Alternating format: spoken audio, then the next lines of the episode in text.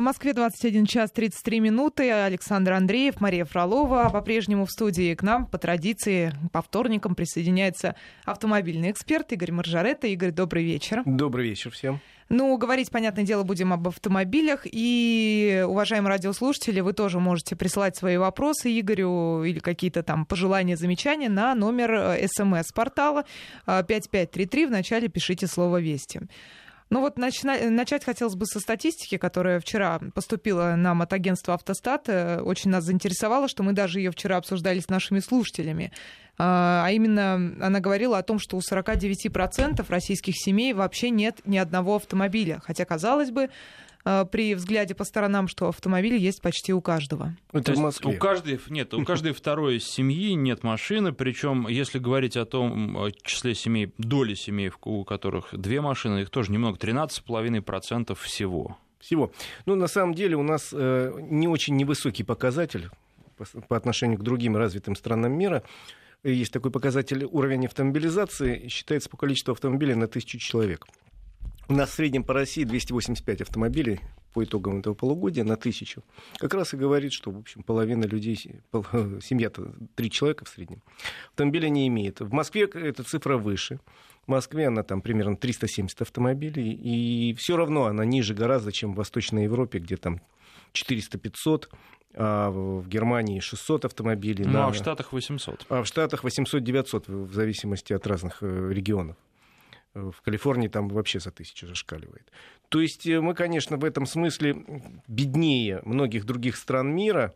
И э, машина-то нам нужна очень, потому что огромные расстояния, общественный транспорт, к сожалению, последние годы работает не очень качественно. Ну а вот сразу возникает и вопрос, а нужна ли нам машина? То есть, с одной стороны, да, страна большая, с другой стороны, дороги не везде есть. И там, где они есть, например, в Москве, все равно их не хватает, и у многих возникает вопрос, а нужна ли машина, потому что э, далеко ты не уедешь на ней. Так вот, Москва — это Москва, а Россия — это, в общем, вся Россия очень разная, очень разная. И в целом ряде региона личный автомобиль автомобиль чуть ли не единственное средство передвижения. Он очень нужен.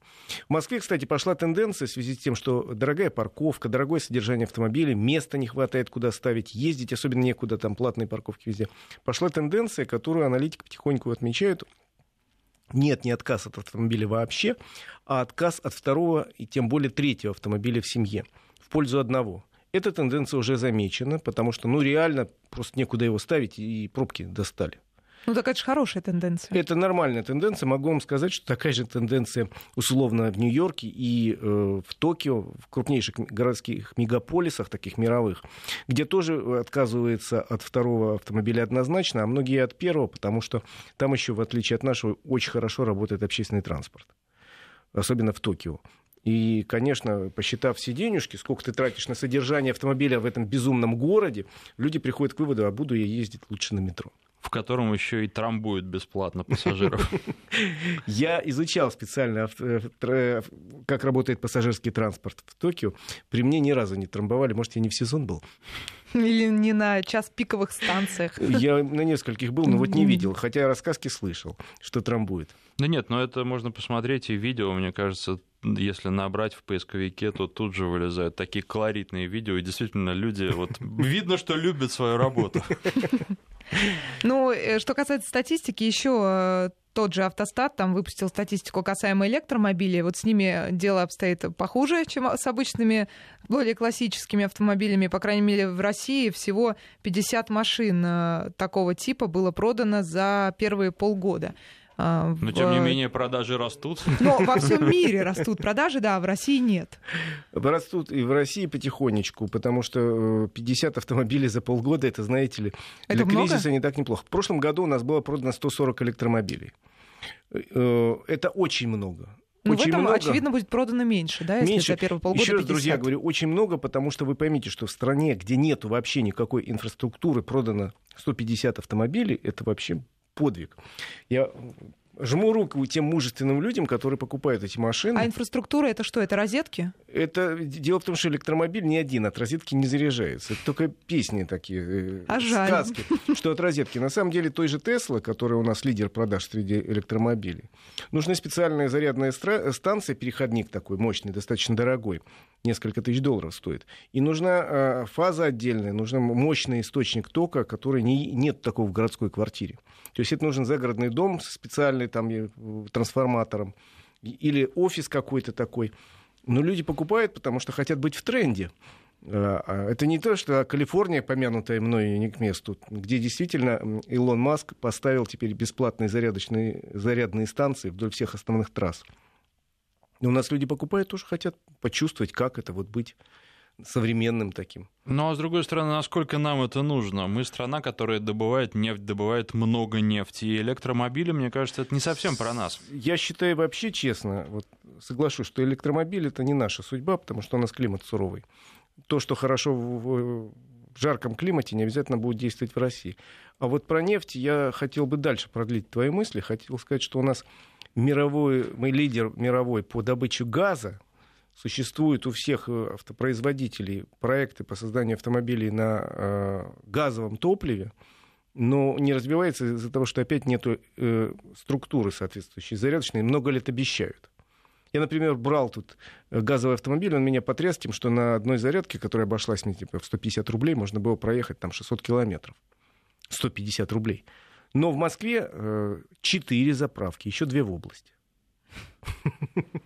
Ну, Дальше очень продолжать. выгодно, привлекательно, да. А почему тогда? Вот, вот я считаю, что нам в России надо развивать автомобили на газовом топливе. Существует огромное количество программ, государственных, газпромовских. Но, видимо, это никому не нужно, и вот так принимается решение, все хлопают и затихает. А это вообще безопасно? Потому что, ну, устрашают Вполне, автомобили, Маш. у которых висит сзади Нет. газовый баллон. Во-первых, это уже висит, э, висело в прошлом веке, а сейчас ну, мы говорим же? У нас о на автомобилях на метане. Это современное топливо, это на э, сжатом газе, на метане. Э, он дешевый, он безопасный, он легче воздуха, поэтому даже если случится что-то, а там система безопасности, он и улетучился он не скапливается, как привычный в советские времена пропан-бутан, он тяжелее, он наседает. А это улетучится. Это достаточно безопасно. Весь мир потихоньку пересаживается. Американцы пересаживаются, скандинавы очень активно пересаживаются на газ. Дешево. И экология хорошая. Но тут проблема еще, что нужно принимать решения в масштабах всей страны, потому что да принимались и не один раз. Это будет автомобиль в рамках одного города, если решить проблему, и никуда на нем далеко не уедешь. К сожалению, такие решения принимались много раз, но у нас есть такие темы, по которым, кажется, ну что да, остается один шажок сделать, и как-то никак этот шажок не происходит. Ну ладно, это я сел на свою любимую тему. Очень мне хотелось, чтобы мы использовали наше вот, природное топливо, которое вот действительно много и которое дешевое. Ну и воздух был бы чище, это и тоже воздух был бы чище. И, в общем, а, я уж по деньгам не говорю, это в 3-4 раза дешевле, чем бензиновый. Одни плюсы, но мы почему-то их обходим ну, стороной. Ну, кстати, вот что касается денег, ведь это же как с дизельным топливом. Мне кажется, как только появится спрос, так эта разница нивелируется. Потому что дизель раньше стоил тоже дешевле бензина, а сейчас посмотрите, что на заправках происходит. Ну, опять же, это задача государственного уровня принять такое решение, установить какую-то зависимость, привязку цены топлива бензинового и газового. Сейчас она существует, там, по-моему, в три раза должно стоить по закону дешевле, чем соответствующий бензин. Ну, закрепить это тоже законодательно, и все тогда. 5533 в начале слова «Вести» для ваших смс-сообщений. И нам на портал пришло, наверное, вдогонку к обсуждению электромобилей. Троллейбусы же зимой ездят, пишет Геннадий. А, у них провода есть, троллейбусы зимой ездят. Вы знаете, а тут же автомобиль на аккумуляторе. Мы э, брали как-то на тест автомобиль, который продается у нас, хороший японский, э, хорошими тиражами, там по 20-30 автомобилей в год. Вот. И брали на тест, и хватило там при заявленной емкости аккумулятора 150 километров, зимой хватило в Москве в пробке километров на 7, после чего и притащили на веревке. Потому что печку надо включить? Надо. Свет надо включить? Надо. Э, в пробке он тыкается так же, как все, и все, 7 километров, и давай назад. Давай, до свидания. Поется песня. Можно потерпеть, чтобы подольше проехать без печки. Зимой. И без света. Вечером. Это очень классно. И без э, дворники не включать, хотя снег падал. Зато дальше проедешь, да. Хотя тоже вопрос, если дворники не работают, да, идет Печка не работает. Обогрев сиденья не работает. Ну, раньше же так ездили, ничего. Ну, так и раньше. В Москве было три автомобиля, не могли так ездить. Не себе позволить. Ну, э, давайте к другой теме перейдем. Еще вот интересно с Европротоколом, что у нас вроде как э, улучшаются отношения у наших автомобилистов. Статистика говорит об этом, по крайней да, мере. Да, статистика, которую сейчас тут я сегодня увидел, в два раза выросло число желающих э, оформить аварию с помощью Европротокола ДТП.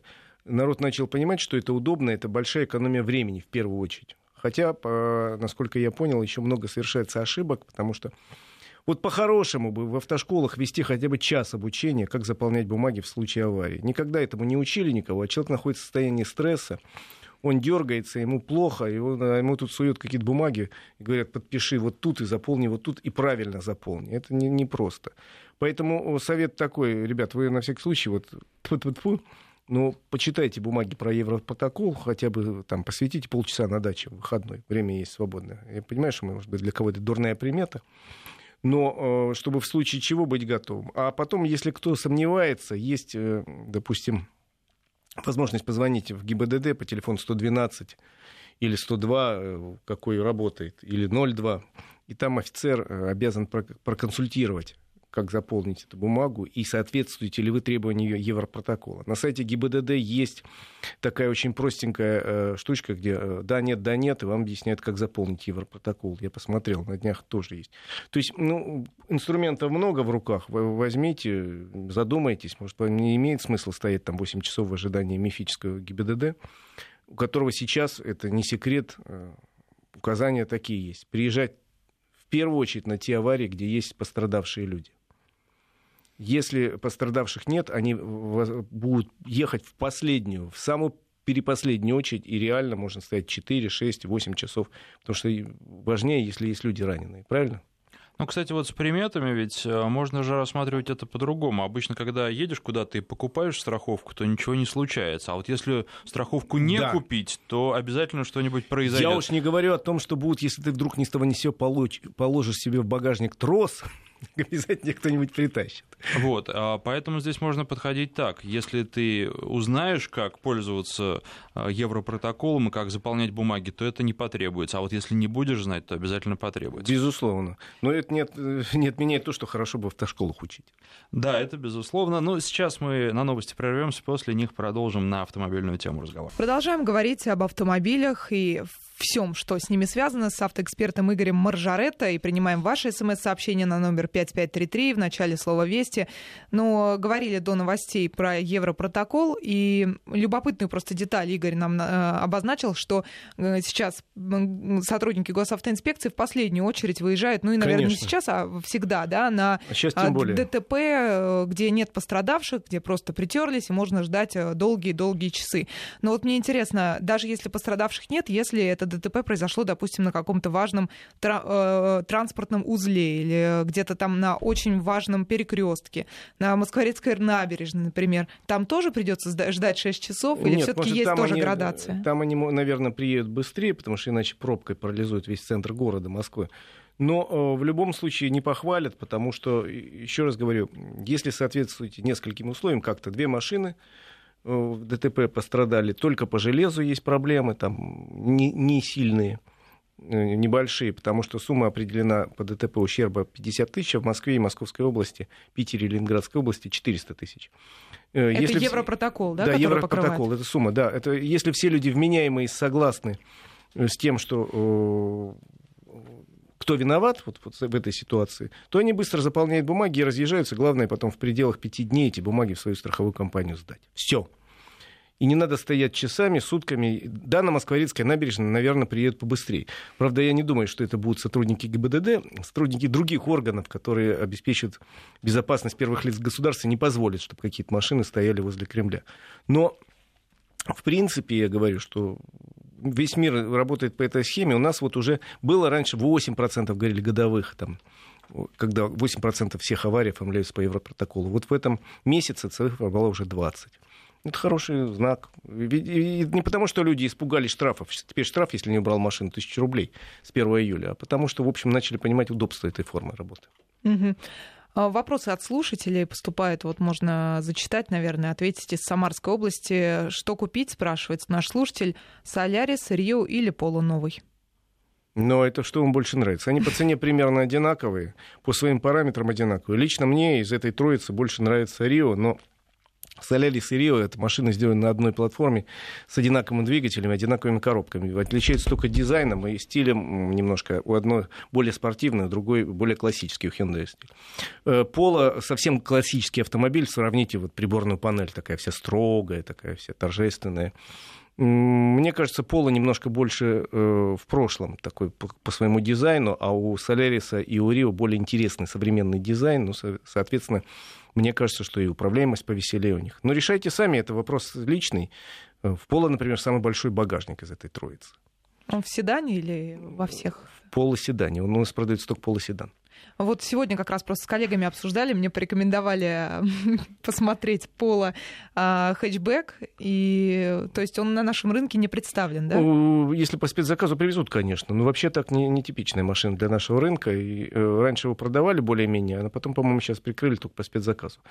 Потому что Пола, она более европейская машина, они считают, что россияне больше любят седаны, делают здесь седан, он дешевле получается за счет производства в России и, соответственно, расходится очень приличным тиражом. И за привлекательную цену. Привлекательную цену, и потом считают э, немцы и многие другие иностранные производители, что россияне больше любят седан, хотя пристрастия меняются в сторону хэтчбека время, потому что большой багажник вот каждой российской семье. Мы же с вами говорили, что только в каждой второй российской семье есть автомобиль. Соответственно, там надо не только на работу ехать, а и на дачу привезти оттуда картошки мешок другой. Ну туда. И, там... и все те, кто автомобили еще не купили в себе в семью, они хотят хэтчбеки, поэтому скоро уже сравняются, будут и седаны, и хэтчбеки популярны. Тут, кстати, вопрос, который в субботу задавали, я не успел ответить. Вот э, спрашивает из Волгоградской области наш слушатель Михаил Тигуан 2010 года, пробег 109 тысяч километров, когда менять ремень ГРМ. Ну, вообще, на 90 тысячах меняют, э, смотрят, по крайней мере, в официальном сервисе, нужно менять или не нужно менять. Вот. Вы даже не пишете, какой у вас двигатель, Угу. Это тоже, наверное, стоило бы отметить. Но вот 90 э, тысяч это такой рубеж, когда уже ну, в общем, надо на, об этом подумать. На, на 110 тем более надо подумать, если не меняли, потому что вещь такая опасная достаточно. Разрыв, я видел, как лопается ремень ГРМ, не потому что страшно, а потому что дорого потом ремонтировать двигатель. Страшно дорого. Ну, а вот еще возвращаясь к правилам, э, меня просто саму очень волнует э, вот этот момент проезда, переездов железнодорожных э, на фоне вот этой аварии, которая в Белгородской области произошла, страшная авария с грузовиком, да, да. и власти местный, региональный, белгородский теперь намерены предложить Госдуме значительно ужесточить наказание за нарушение правил пересечения ЖД-переездов.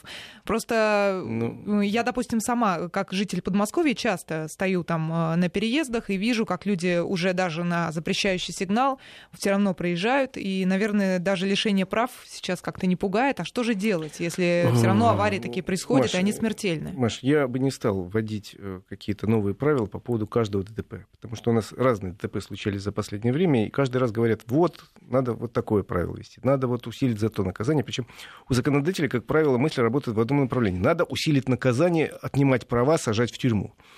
Во-первых, надо разбираться с каждой аварией, потому что, что касается вот этой аварии в Белгородской области, почему она произошло. У нас, кстати, я посмотрел статистику, число аварий на переездах сокращается.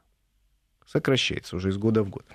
Э, наверное, потому что постепенно переезды приводят в порядок. Потому что если раньше они были ужасные, раздолбанные в Московской области, то теперь везде более-менее и сделали настил, и подъезды более-менее сделали, во всяком случае, на оживленных. И шлагбаумы поставили, и знаки поставили более-менее. Хотя, насколько... И барьеры поднимаются, и, и барьеры во многих ставят, местах просто нельзя. И, и ставят э, светофоры специальные, но надо разобраться, вот, потому что было несколько лет назад авария со света, с пешеходным, с железнодорожным переездом в Щербинке, по-моему. Так там был виноват стрелочник, который неправильно поднял этот шлагбаум. Здесь, насколько я понял, э, водитель мог не среагировать на э, плохо работающий светофор, который ну, внезапно загорался красным, внезапно загорался зеленым по предварительному расследованию. То есть, ребят, давайте разберемся в каждой отдельной ситуации, поймем, надо нам повышать штрафы или не надо, или, может быть, как раз тут подойти с точки зрения лучше оборудовать эти самые переезды более по-человечески, во всяком случае, сделать светофор, чтобы он горел красный, желтый, зеленый, а не просто красный, зеленый резко переключался. Человек не успевал среагировать. Надо разобраться, а потом придумать. И вообще мне очень не нравится, когда э, депутаты или какие-то общественные деятели начинают вдруг вычленять одно правонарушение правил дорожного движения и говорят, давайте за него вдруг повысим 10 раз там. Давайте вот, говорит один депутат, за разговор по телефону 10 тысяч штрафов введем на днях. Угу. Было дело. Я говорю, почему 10 тысяч? Я даже испугался. Почему не 50? Почему не 100?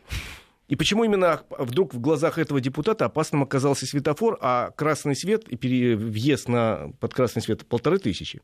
У нас, получается, за полторы тысячи можно въехать на, э, пере... э, прошу прощения, на перекресток под красный свет, а говорить по телефону 10 тысяч. Ну, какая-то несуразица получается. Надо бы просто взять, нарисовать всю, эту статью 12 в виде таблицы и посмотреть, что более опасное, там, наверное, больше штрафа, что менее опасное, меньше штраф, правильно?